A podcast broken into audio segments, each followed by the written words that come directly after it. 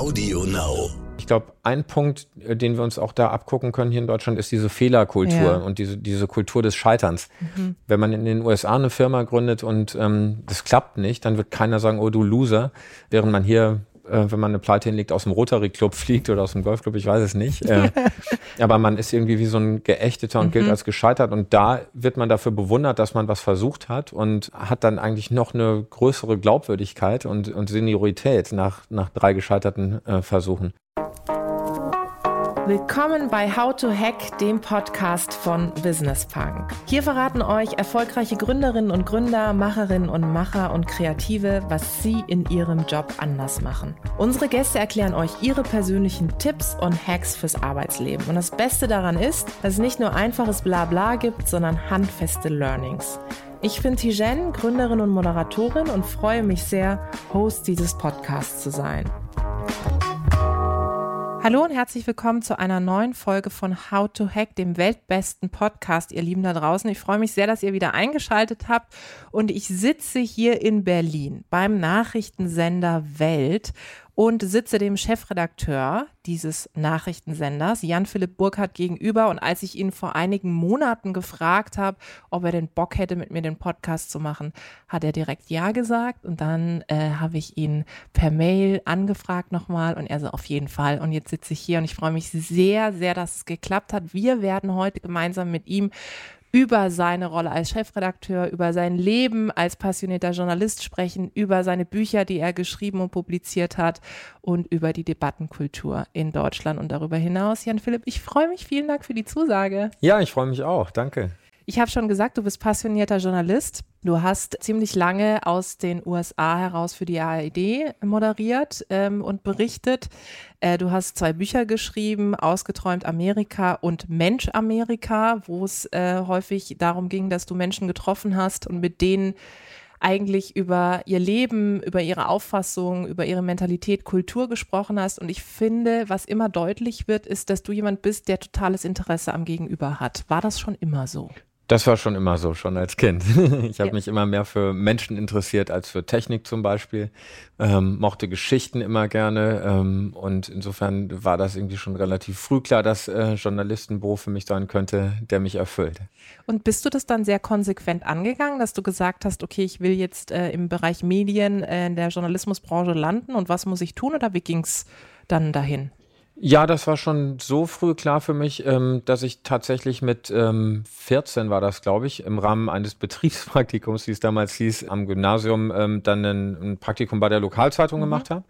Und das hat so gut funktioniert, dass die mich dann äh, eingestellt haben, schon als äh, freien Mitarbeiter. Ähm, als ich dann 15 war, habe ich sozusagen mit- zum ersten Mal Geld verdient mit Journalismus, was eine tolle Erfahrung war. Es gab bei uns auch keine Schülerzeitung, sodass eben diese Lokalzeitung die einzige Möglichkeit war, mich da zu betätigen. Und ich erinnere mich noch, wie meine Mutter mich dann zu den Terminen gefahren hat, weil ich ja noch keinen Führerschein hatte und auch keinen Mofa oder so. Ähm, und ich habe als äh, Sportreporter angefangen, was sehr lustig war, Kreisliga A und solche Sachen ähm, beim Fußball und dann eben ganz klassisch über Kaninchenzüchter und Schützenfeste und all sowas geschrieben. Aber das war natürlich eine super Schule. Und auch da ging es eben immer um Menschen. Man kann auch einen, äh, den Präsidenten eines Kaninchenzüchtervereins theoretisch äh, äh, interessant finden und interessant darstellen. Äh, Und eben in so einer kleinen Stadt äh, wie Iserlohn, aus der ich komme, kann man eben auch die große Politik sehr gut abbilden und zeigen, was die Menschen dort umtreibt und welche Auswirkungen Politik auf die Menschen hat. Und dann ähm, hast du das ja tatsächlich, wie du gesagt hast, zu deinem äh, Job am Ende des Tages gemacht. Was war für dich die tollste Geschichte, die du rückblickend gemacht hast? Was war das beeindruckendste Gespräch, das du geführt hast? Schwer zu sagen, weil es so viele interessante Gespräche waren. Das, also natürlich war es ähm, immer mein Traum, Korrespondent in den USA zu werden. Deswegen, wenn du so nach so einer spirituellen Kraft äh, fragst, jedes Mal, wenn ich vor dem Weißen Haus stand und da für die Tagesschau so, ein, so eine Live-Schalte gemacht habe oder einen sogenannten Aufsager am Ende des Beitrags, habe ich vorher einmal kurz die Augen zugemacht, um mir nochmal bewusst zu machen, dass wirklich da gerade ein Traum in Erfüllung gegangen ist, weil ich das wirklich mit 15 schon wusste, dass ich das äh, machen möchte. Und deswegen habe ich das immer als großes Privileg empfunden und war, war immer demütig und dankbar, diese Aufgabe machen zu können. Und ähm, in dem Zusammenhang fällt es mir wirklich schwer, irgendwie das eine Interview mhm. oder die eine Geschichte ähm, herauszustellen. Aber es war natürlich alles, was irgendwie im Weißen Haus ähm, sich abgespielt hat, war für mich immer von großer Faszination, da in der ersten Reihe manchmal zu sitzen, wenn der Präsident gesprochen hat. Mhm. Ähm, das war schon fantastisch. Wann ist eine Geschichte für dich eine echte Geschichte? Wenn sie noch nicht erzählt worden ist, mhm. wenn sie berührt, wenn sie relevant ist. Mhm. Und ähm, wie würdest du sagen, wie hat sich denn dein Job oder, oder der Journalismus allgemein jetzt in den letzten Jahren verändert, wenn du so drauf blickst? Also der Journalismus in den USA ist denkwürdig, muss mhm. ich sagen, weil es ähm, vor allen Dingen Echokammern sind. Also man muss wissen, es gibt dort ja keinen öffentlich-rechtlichen Rundfunk, sondern alle Medien sind Privatwirtschaft oder es gibt öffentlich-rechtlichen Journalismus, aber der ist nicht so ausgeprägt. Und deswegen ist die Medienlogik eben sehr stark aufs Entertainment ausgerichtet. Ähm, das heißt, Meinung spielt eine sehr große Rolle, weil Meinung naturgemäß unterhaltsamer ist mhm. als ähm, neutrale Information. Äh, und damit will ich nicht sagen, dass die öffentlich-rechtlichen Medien alle neutral sind, aber ähm, in den USA ist es eben sehr schrill. Man hat Fox News auf der einen Seite, rechtskonservativ, und MSNBC, CNN und so weiter auf der anderen Seite des politischen Spektrums. Und ich habe schon beobachtet, dass sozusagen der Ton und die Kommentierung immer schriller geworden ist und dass die Leute oft dann diese Sender einschalten, um sich in ihrer eigenen Meinung äh, mhm. bestärkt mhm. zu sehen. Das meine ich mit Echokammer. Mhm. Und das ist eine denkwürdige Entwicklung, die, glaube ich, dem gesellschaftlichen Klima in den USA nicht so gut getan hat. Sind wir denn in Deutschland zu wenig meinungsstark? Ja, ich glaube, wir, wir sind schon meinungsstark. Was ich im Moment beobachte, ist so eine Kultur, dass es gar nicht mehr darum geht, irgendwie, dass das beste Argument gewinnt, mhm. sondern manchmal habe ich das Gefühl, dass die Leute ihren ihr Gegenüber vernichten wollen. Mhm. Also die, Stichwort Cancel Culture und so weiter, dass man sozusagen darauf lauert, dass der andere irgendwie was Falsches sagt, für den man ihn dann an die Wand nageln kann und mit einem Shitstorm überzieht. Und das ist irgendwie komisch. Und das führt, glaube ich, dazu, dass viele Leute dann tatsächlich irgendwie nur noch im Internet sich auskotzen. Ich sage es jetzt mal so, mhm. äh, formuliere es bewusst so ordinär, äh, unter irgendwelchen Pseudonymen und nicht mehr mit Klarnamen da auftreten. Und ich würde mir wünschen, dass man Freude hat am, am Argument und auch am Streit, aber auf eine zivilisierte ähm, Art und Weise. Und ich habe manchmal das Gefühl, dass in den etablierten Medien der Meinungskorridor relativ schmal ist mhm. und deswegen die Leute dann so ins Internet abwandern und dann teilweise dazu so extremen Positionen neigen. Jetzt hast du äh, in deinem kürzlich erschienenen Buch Mensch Amerika ähm, ja auch genau diese Debattenkultur, vor allem auch in den USA, dir nochmal angeschaut, auch gerade vor dem Hintergrund dessen, was da passiert ist, George Floyd oder auch andere Dinge. Ähm, wenn du die sozialen Medien ansprichst, wie ist da die Kultur in, in Amerika? Du hast es schon angesprochen, es, ist, es herrscht so, so ein Korridor vor, aber ist es wirklich so, dass alle oder viele Menschen sich übers Digitale weiterbilden dort? Oder? Ja, alle Studien zeigen, dass ähm, diese Zahl stetig steigt und dass viele Leute wirklich die sozialen Netzwerke als ihre einzige Informationsquelle verwenden. Und das ist natürlich ein äh, ganz bedenklicher Trend. Und wenn man sich überlegt, dass 70 Prozent der republikanischen Wähler bis heute davon überzeugt sind, dass die Wahl äh, gestohlen war und manipuliert ja, wurde von den Demokraten, dann zeigt das ja, wie das wirklich auch verfängt. Ne? Mhm. Und das ist irre. Und, äh, und ich meine, wenn ich mir jetzt so anschaue, in welchen so Social Media Channels du so rumhängst, äh, du bist auf LinkedIn, ne?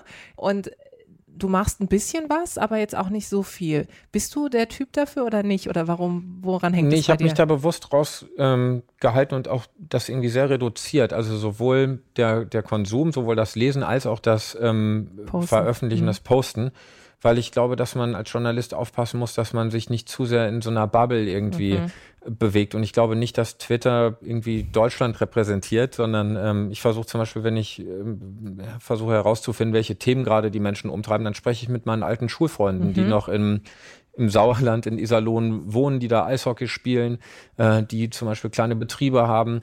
Und dann spreche ich mit denen, wie die jetzt gerade von Corona zum Beispiel betroffen äh, sind und welche Themen irgendwie deren Eltern gerade umtreiben. Äh, und da glaube ich, das ist manchmal äh, fruchtbarer, als irgendwie da bei Twitter unterwegs zu sein. Und ähm, ich glaube, dass es auch verlockend ist, als Journalist da irgendwie zu, zu posten und dann natürlich da Applaus vielleicht äh, mhm. zu generieren oder auch eine negative Reaktion kann ja ein Antrieb sein. Ähm, aber ich persönlich empfinde es manchmal als ähm, Ablenkung und habe das deswegen ganz bewusst reduziert und versuche ein bisschen mehr so im echten Leben die Themen zu generieren. Und du schreibst vor allem lieber Bücher. Ich habe schon gesagt, zwei hast du veröffentlicht. Dieses äh, Mensch Amerika ist vor kurzem äh, erschienen und da geht es eben auch darum, dass du unterschiedlichste Menschen auch getroffen hast, mit ihnen sprichst und wirklich eine sehr kluge Analyse machst wie ist denn eigentlich die Kultur derzeit? Hast du das Gefühl, dass sich ähm, auch durch die Wahl des neuen Präsidenten jetzt etwas verändert hat? Nein, ehrlich gesagt nicht. Das war ja die große Hoffnung und das mhm. große Versprechen von äh, Joe Biden. Er hat ja im Wahlkampf gesagt, er wolle die Seele Amerikas heilen. Ähm, und jetzt lebe ich ja nicht mehr dort. Ich bin ja kurz nach seiner Amtseinführung äh, zurück nach Deutschland gekehrt. Aber nach allem, was ich ähm, höre, auch von meinen Freunden, äh, die dort äh, leben noch oder von Journalistenkollegen, ähm, hat sich das Klima nicht sonderlich ähm, verändert, weil es einfach auch so toxisch ist und so, so tief verwurzelt inzwischen, ähm, diese gegenseitige äh, Ablehnung und diese ähm, ja, feindliche Gegenüberstellung, die sich ja auch im Kongress widerspiegelt. Und zum Schluss hat mich das auch manchmal wirklich bekümmert. Also wenn ich festgestellt habe, ich, ich habe dort äh, Inline-Hockey gespielt, mhm. vor dem mhm. Weißen Haus zum Beispiel. ähm, da gab es wirklich die White House Hockey League.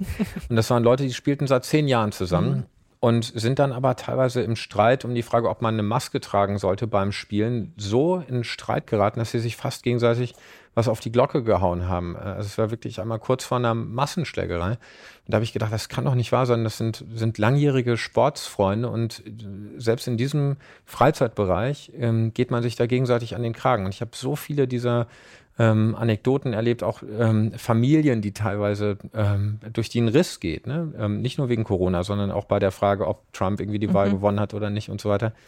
Ähm, dass ich oft das Gefühl hatte, das gesellschaftliche Klima ist komplett vergiftet. Und ich glaube, man sieht ja an Joe Biden, weil du nach ihm fragst, ihm gelingt es ja im Moment noch nicht mal so recht, die eigene Partei mhm. hinter sich ja. zu versammeln. Ähm, mit mhm. Mühe und Not hat er jetzt dieses große Infrastrukturprogramm durchgekriegt, was aber auch schon deutlich geschrumpft war im Kongress. Aber selbst die Spaltung und, die, und diese Pole innerhalb der Demokratischen Partei zwischen äh, dem sehr linken Lager um Alexandra Ocasio-Cortez mhm. auf der einen Seite und den eher pragmatischen wirtschaftsnahen Senatoren oder, oder äh, Abgeordneten äh, auf der anderen Seite ist so groß und noch nicht mal da gelingt ihm irgendwie eine Versöhnung hinzukriegen. Und deswegen bin ich ehrlich gesagt sehr pessimistisch, äh, dass ihm das äh, mit dem ganzen Land gelingen könnte. Und man darf nicht vergessen, im Hintergrund lauert ja auch mhm. Donald Trump und versucht weiter Öl ins Feuer zu gießen. Ähm, er schafft es immer noch, dass wirklich tausende Anhänger zu seinen Auftritten kommen.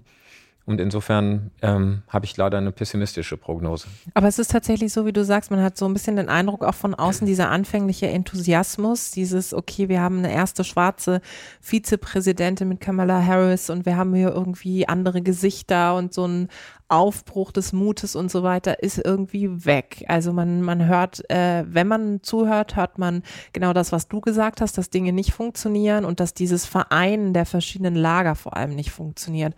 Glaubst du denn vor dem Hintergrund dessen, dass Trump zurückkommt?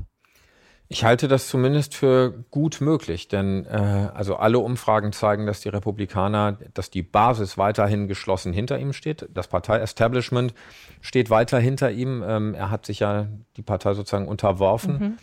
Und er hat einfach sehr, sehr gute Karten. Und wenn die Performance von Joe Biden weiterhin so schwach ist, und man darf nicht vergessen, er ist jetzt schon fast ein Jahr im Amt, hat verhältnismäßig wenig zustande gebracht. Äh, ihm hängt das Afghanistan-Debakel mhm. nach. Ich, wir wussten immer, dass die Amerikaner dort abziehen würden, mhm. aber die Art und Weise, wie das gemanagt wurde, war ja desaströs. Da sind wir uns, glaube ich, alle einig. Er hat gesetzgeberisch noch nicht viel äh, geleistet. Die Corona-Krise ist noch nicht bewältigt. Die Flüchtlingskrise an der Grenze zu Mexiko, für die ja Kamala Harris eigentlich verantwortlich mhm. oder nicht verantwortlich ist, aber sie sollte es lösen, hat es noch nicht geschafft. So, und jetzt stehen im kommenden Jahr ja schon die Zwischenwahlen mhm. an für Senat und Repräsentantenhaus. Und wenn er dort die Mehrheiten verliert in beiden Kammern, dann ist er eine lame duck. Dann kriegt mhm. er gar nichts mehr auf die Kette. Und ähm, dann steigen auch die Chancen von Donald Trump, ähm, zurück ins Spiel zu kommen. Was fasziniert dich denn so an diesem Land? Also ich muss gestehen, inzwischen fasziniert, also mich fasziniert einerseits, ne, wenn wir jetzt über Tech reden, mhm. natürlich diese Innovationskraft mhm. und auch diese Idee des Schmelztiegels der Kulturen mhm. und dass äh, die USA es ja jetzt wirklich über viele Jahrzehnte äh, und Jahrhunderte fast geschafft haben, äh, ein, eine magische Anziehungskraft auf Menschen aus aller Welt auszuüben, die dort ihr Glück gesucht haben. Ich muss aber auch sagen, je länger ich dort gelebt habe, desto mehr habe ich festgestellt, dass das eben auch alles ein großer Mythos ist und dass sich Mhm. das eben längst nicht mehr für jeden äh, erfüllt. Und ich hatte manchmal das Gefühl, ich bin irgendwie in Disneyland, ähm, wo die Fassaden ganz toll sind ähm, und, und alles ganz bunt und, und toll wirkt und man denkt, man habe alle Möglichkeiten, aber wenn man hinter die Fassade guckt, dann stellt man fest, dass das teilweise ein zutiefst ungerechtes ähm, System ist und ähm, dass längst nicht jeder willkommen ist. Und selbst wenn man dort viel Steuern zahlt, ähm, wie, wie ich es getan habe oder so, fühlt man sich trotzdem auch nicht immer ähm, willkommen in manchen Situationen, wenn man mit Behörden zu tun hat. Dann wird man als Bürger zweiter oder dritter Klasse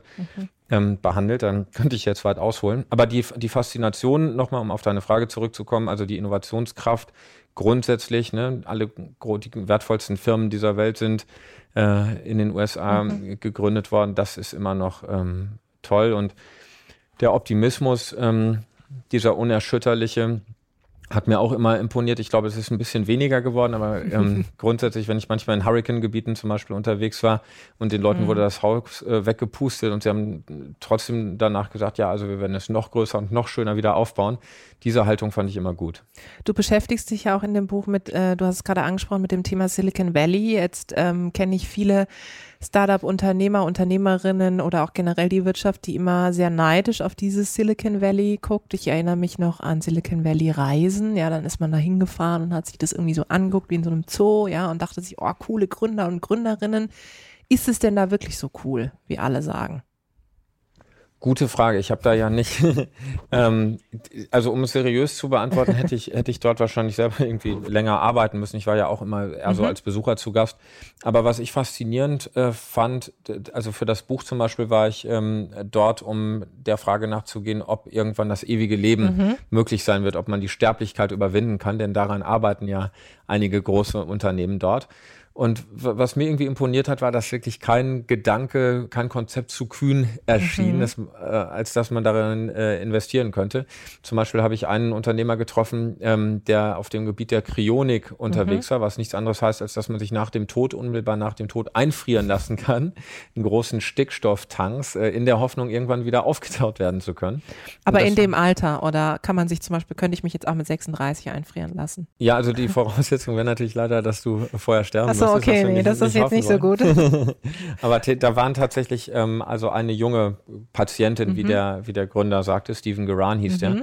Und das klingt irgendwie so nach nach Dr. Frankenstein Total. und das ist total abgefahren. Aber das war ein seriöser Wissenschaftler, der eine Professur in Stanford hatte. Da habe ich ihn dann auch nochmal besucht an der Uni. Er hat Mhm. mir auch übrigens diese eisigen Gräber gezeigt, diese Stickstofftanks. Das sah ein bisschen aus wie in einer Brauerei.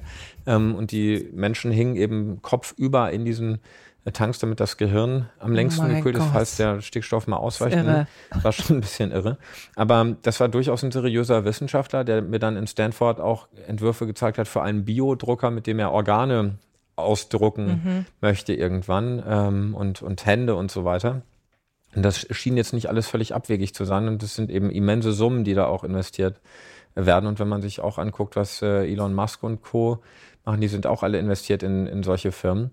Das fand ich schon interessant, ähm, dass man glaubt, selbst den Tod überwinden zu können. Ja, und das kann man sich, finde ich, hier in Deutschland, wenn du dir hier anschaust, ähm, dass irgendwie jedes Startup für gefühlt 10.000 Euro betteln muss, äh, gar nicht vorstellen, oder? Ja. Also ich meine, äh, ich habe ja viel mit Gründern und Gründerinnen zu tun und um was die dann zum Teil pitchen und da geht's nicht um irgendwie kopfüber in irgendwas hängend, damit das Gehirn noch funktioniert, sondern um alltägliche Dinge die man gebrauchen kann. Und äh, das ist schon etwas, finde ich, was man sich von den USA in Anführungszeichen ein bisschen abgucken kann. Diese Vorstellung an etwas, was wir noch nicht kennen, was wir nicht einschätzen können, aber wo wir erstmal mit einem Optimismus rangehen. Das ist das, finde ich, was wir übernehmen könnten, oder? Total. Und in dem Zusammenhang habe ich Elon Musk auch immer als inspirierende Figur äh, wahrgenommen. Ich habe mal einen Raketenstart von SpaceX gesehen in Cape Canaveral. Das war unheimlich beeindruckend, ähm, weil diese Trägerraketen, das war eine Falcon äh, 9 in diesem Fall, die hat so Starlink-Satelliten in den Himmel geschossen, die Internet äh, auf die Erde bringen.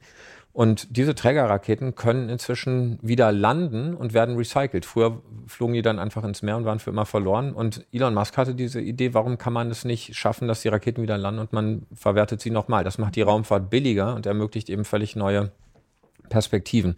Und das fand ich unglaublich äh, faszinierend. Und auch wenn man sich die äh, Entwicklung von Tesla anguckt, das wurde ja am mhm. Anfang belächelt, gerade Total. hier in Deutschland auch von VW. Weiß, oh, was macht der da und so. Und jetzt ja. inzwischen ähm, ja. ja. schauen alle zu ihm auf und Tesla ist äh, irgendwie ein Vielfaches Wert von dem, was VW wert ist. Und ich glaube, ein Punkt, äh, den wir uns auch da abgucken können hier in Deutschland, ist diese Fehlerkultur ja. und diese, diese Kultur des Scheiterns. Mhm. Wenn man in den USA eine Firma gründet und ähm, das klappt nicht, dann wird keiner sagen, oh du Loser, während man hier äh, wenn man eine Pleite hinlegt, aus dem Rotary Club fliegt oder aus dem Golfclub, ich weiß es nicht. Äh, aber man ist irgendwie wie so ein Geächteter und mhm. gilt als gescheitert. Und da wird man dafür bewundert, dass man was versucht hat und hat dann eigentlich noch eine größere Glaubwürdigkeit und, und Seniorität nach, nach drei gescheiterten äh, Versuchen. Und ähm, das finde ich irgendwie toll und das ermutigt natürlich viel mehr auch etwas zu wagen. Und es ist eben auch dann viel leichter, da an Wagniskapital zu kommen. Aber liegt es daran, dass einfach in den USA auch größer gedacht wird und dass, dass der Mut für dieses Visionäre stärker vorhanden ist und dass wir in Deutschland eher immer gleich vom Worst Case ausgehen? Oder woran liegt das? Beides, glaube ich. Mhm. Ähm, genau wie du sagst, dieses Großdenken, das finde ich auch super. Man, äh, ich glaube, viele Amerikaner oder auch, auch Gründer dort wissen dann, dass es automatisch irgendwie noch ein bisschen mhm. kleiner wird, aber das ja, genau. warum nicht erstmal mhm. groß mhm. ansetzen und ambitioniert. Ähm, und hier, Deutschland ist ja schon so ein bisschen auch eine Gesellschaft der Bedenkenträger, mhm. muss ich sagen. Das finde ich auch an Axel Springer toll, mhm. muss ich mal ganz klar sagen in diesem Zusammenhang. Ich bin ja jetzt noch relativ neu im mhm. Unternehmen, aber man hat auch immer das Gefühl, auch als Führungskraft, wenn man eine Idee hat, dass man sagt, ja, mach doch. Und ähm, es wird alles sozusagen getan, um das zu ermöglichen. Ähm, und ich habe das noch nie erlebt hier, dass, dass irgendwelche bedenken, ach nee, und das könnte ja nicht funktionieren, mhm. hast du mal daran gedacht und so, sondern es ist immer eine große Begeisterungsfähigkeit da vom, vom Management. Und ähm, das ist schon sehr amerikanisch. Und das Gebäude, in dem wir hier sitzen, ist ja auch durchaus ähm, inspiriert architektonisch ja. vom, vom, Silicon Valley. Ja. es ist so eine gläserne Frontfassade, die die Hörerinnen und Hörer jetzt ja nicht äh, sehen können, aber die ist auch, glaube ich, ähm, von dem Architekten Rem Kohlhaas äh, angelehnt worden an das Silicon mhm. Valley und die Hügel. Und das ist wirklich hier spürbar und greifbar. Und das macht unheimlich viel Spaß. Trotzdem hast du ja irgendwann gesagt, okay, ähm, Welt ruft, äh, da ruft eine coole Position und ich äh, komme zurück. Hättest, hast du dich, hast du dich schwer damit getan? Nee, überhaupt nicht. Also war erstens ready. war das war sowieso wie so ein natürlicher äh, Kreislauf, ähm, weil Joe Biden dann im Amt mhm. war und ich war vorher, äh, kurz vor der Wahl äh, Donald Trumps, also im Herbst 2016 hatte ich dort angefangen in den USA Biden war ähm, im Amt. Ich hatte irgendwie auch das Gefühl, die Geschichte ist auserzählt. Ähm, wir wollten auch, ähm, dass unsere Tochter, ähm, die, jetzt äh, im schulfähigen Alter ist, in Deutschland eingeschult wird. Insofern passte das privat alles wunderbar. Und dann war das hier einfach auch so ein ähm, fantastisches und interessantes Angebot, dass ich da nicht lange drüber nachdenken musste. Und wie war die Umge oder wieder Eingewöhnungsphase? Wie war das für dich? Also als Wohltuende, meinst du jetzt beruflich oder privat?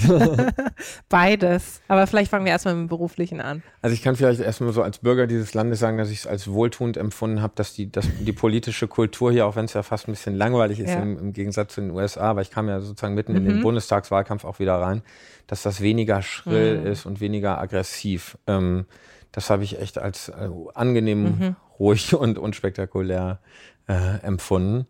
Was mich schockiert hat, war der Antisemitismus, den mhm. man hier ähm, gerade im Mai so auf deutschen Straßen mhm. sehen konnte. Ich weiß nicht, ob ich das früher, also bevor ich in die USA ging, nicht richtig wahrgenommen hatte. Ähm, das hat mich irgendwie bekümmert, muss ich sagen. Und ähm, ja, ansonsten war ich eigentlich hier voller Tatendrang, jetzt was das Berufliche äh, angeht und, und habe hier einfach einen ganz tollen Job mit viel Gestaltungsspielraum äh, und einem fantastischen Team und das macht Spaß.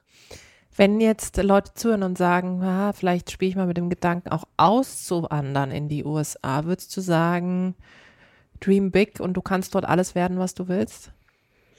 Ich glaube, wenn man äh, sehr gut gebildet ist, schon. Ich glaube, was nicht mehr so funktioniert wie früher, ist dieser Traum vom Tellerwäscher zum Millionär. Ich habe wirklich viele Leute dort erlebt, die drei Jobs hatten, die morgens zum Beispiel ähm, Medikamente mhm. ausgefahren haben, mittags in der Pizzeria äh, Pizzen in den Öfen geschoben haben und abends dann nochmal Uber gefahren sind und die, die wirklich hart gearbeitet haben und sich an die Regeln gehalten haben und trotzdem es nicht zu bescheidenem Wohlstand gebracht haben, sondern sich irgendwie nur so über Wasser halten konnten. Und ich bin jetzt, weiß Gott, kein Kommunist oder so, mhm. aber ähm, ich glaube, dass ähm, also der Sozialstaat in den USA unterentwickelt mhm. ist. Und in Deutschland haben wir vielleicht ein bisschen zu viel Sozialstaat mhm. an mancher Stelle und es macht es manchen Leuten auch einfach das auszunutzen. Aber in den USA ist es eine unheimliche Härte. Und wenn man einfach auch Pech hat und krank wird, Krebs kriegt oder was auch immer falsch versichert ist, dann kann man selbst, wenn man einen guten Job hat, schnell irgendwie vor dem Nichts stehen und sein Haus verkaufen müssen und so. Ähm,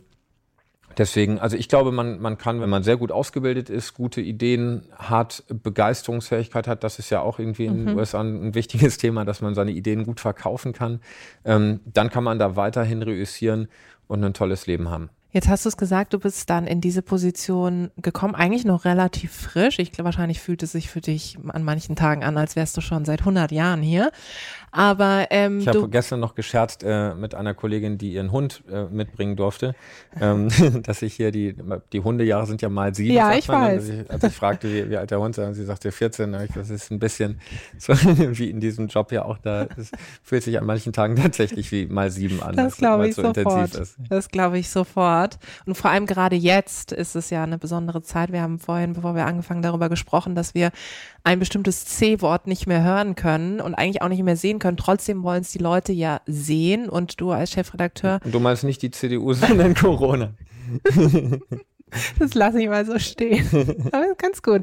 Und du als Chefredakteur des äh, Senders ähm, Welt äh, bist ja tagtäglich damit konfrontiert. Ey, wo holst du dir bitte deine Motivation? Also die Motivation äh, liegt natürlich äh, da, darin zu sehen, dass unser Publikum sich ähm, weiterhin mhm. extrem interessiert für Corona und dass wir auch die Möglichkeit haben, manchmal Perspektiven auf dieses Thema wie auf viele andere Themen auch zu werfen, die die anderen Sender nicht mhm. bringen. Und das macht einfach äh, Freude, dass das Publikum das gutiert. Ähm, wir sind ja Marktführer unter den mhm. Nachrichtensendern, also haben höhere Einschaltquoten als NTV zum Beispiel oder als, als Phoenix. Und ähm, die Motivation liegt einfach darin, jeden Tag irgendwie das Publikum wieder zu begeistern, irgendwas auch anzubieten an, an Meinungen, an Perspektiven, an Analysen, ähm, was die anderen nicht machen. Und ähm, das ist die große Motivation. Und ist das auch das Tollste an deinem Job? Nee, ich würde sagen, das Tollste ist wirklich, ähm, hier mit einem Team arbeiten zu können und auch ein, ein, Team motivieren zu können, was unheimlich motiviert ist. Also es ist eine, eine ganz tolle Redaktion mit vielen sehr jungen Kolleginnen mhm. und Kollegen, ähm, die, die wirklich brennen, die unheimlich gut ausgebildet sind. Viele kommen von der Axel Springer Akademie ähm, und die, die Bock haben, äh, noch was zu machen und ähm, die, denen kein Weg zu weit ist und dann gleichzeitig auch viele äh, erfahrene Kolleginnen und Kollegen zu haben, ähm, die einfach diese, diesen Sender wie eine gut geölte Nachrichtenmaschine irgendwie beherrschen und ähm, betreiben und das zusammenzubringen und auch noch dieses ganze kreative Potenzial, was noch in der Redaktion ist, ähm, zu, zu heben sozusagen. Das machen wir jetzt ganz stark, indem wir viele Langformate, also lange Reportagen mhm. und Dokumentationen selber produzieren, die nicht einkaufen von Fremdfirmen, sondern selber produzieren. Äh, das macht zum Beispiel ganz viel Spaß oder eben auch, wenn wir über Technologie äh, sprechen, ähm, viel enger zusammenzuarbeiten, als das bisher geschehen ist mit, äh, unserer, ähm, mit unserem Nachrichtenportal Welt.de mhm. und auch der Zeitung, also dass wir wirklich in, als, als eine Welt denken und produzieren, als 360 Grad.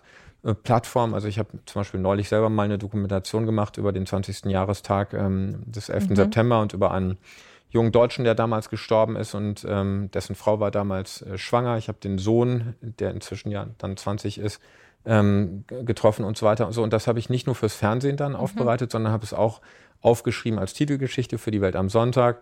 Ähm, wir haben es aufbereitet für, für Welt.de. Und es gibt eben noch so viele Möglichkeiten, die Geschichten, da sind wir wieder am Anfang unseres Gesprächs, ähm, zu erzählen. Und, und das ist wirklich, ähm, das in so einem tollen Team hier machen zu können, äh, das ist das Tollste an dem Job. Vielleicht gibt es ja jetzt Menschen, die zuhören und sagen, hey, ich habe irgendwie Bock auch ähm, im Journalismus entweder zu landen oder sie sind schon mitten im Job und können sich vorstellen, in der Medienbranche was zu machen, äh, im, in diesem Fernsehen sogar vielleicht. Ähm, was wäre dein Tipp? Mein Tipp ist, sich das gut zu überlegen, denn äh, das ist die, die goldenen Zeiten. Ähm, sind, ich will nicht sagen, dass sie vorbei sind, mhm. aber es ist tatsächlich schwieriger geworden, mhm. glaube ich, zu reüssieren.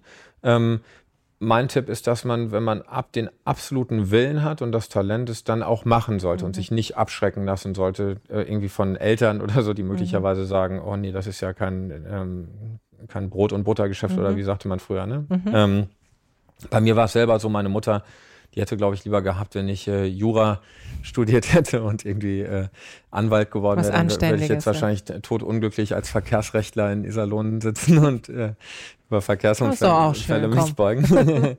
ähm, also deswegen, ich meine, es klingt jetzt fast ein bisschen, äh, wie soll ich das sagen, romantisch oder pathetisch oder so. Aber mein Tipp wäre, wenn man diesen Traum hat, dass man es dann auch durchzieht und alles dafür tut und dann aber auch bereit sein muss, an der einen oder anderen Stelle was zu opfern.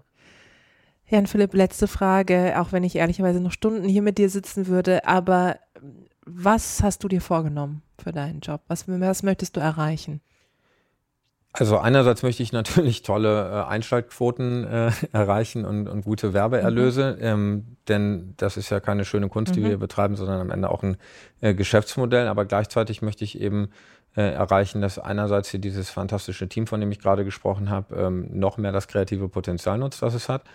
Und wir gleichzeitig einfach jeden Tag aufs Neue äh, unsere Zuschauerinnen und Zuschauer nicht nur super informieren, ähm, sondern dass wir sie auch unterhalten und dass wir ihnen auch in ihrer Meinungsbildung äh, helfen und da vielleicht auch nochmal ähm, neue Perspektiven eröffnen, die sie woanders nicht kriegen.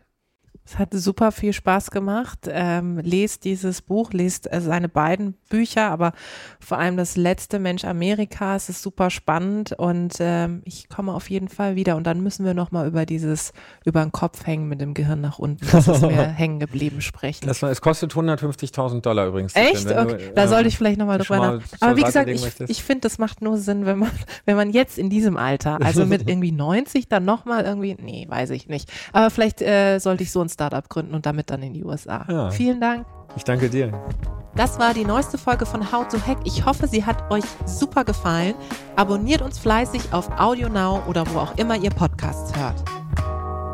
Dieser Podcast ist jetzt vorbei, aber wir hätten noch einen anderen Podcast-Tipp. Worum es genau geht, erzählt euch die Host am besten selbst. Hallo, ich bin Katharina und ich bin eine Hälfte des neuen Immobilien-Podcasts Lagebericht. Gemeinsam mit Peter Hettenbach, der seine 30 Jahre Erfahrung in der Branche mit uns teilt, beleuchten wir jede Woche interessante Themen rund um das Thema Wohnen und Immobilien. Hört doch mal rein. Lagebericht der Immobilien-Podcast auf AudioNow und überall, wo es Podcasts gibt. Wir freuen uns auf euch. Audio Now.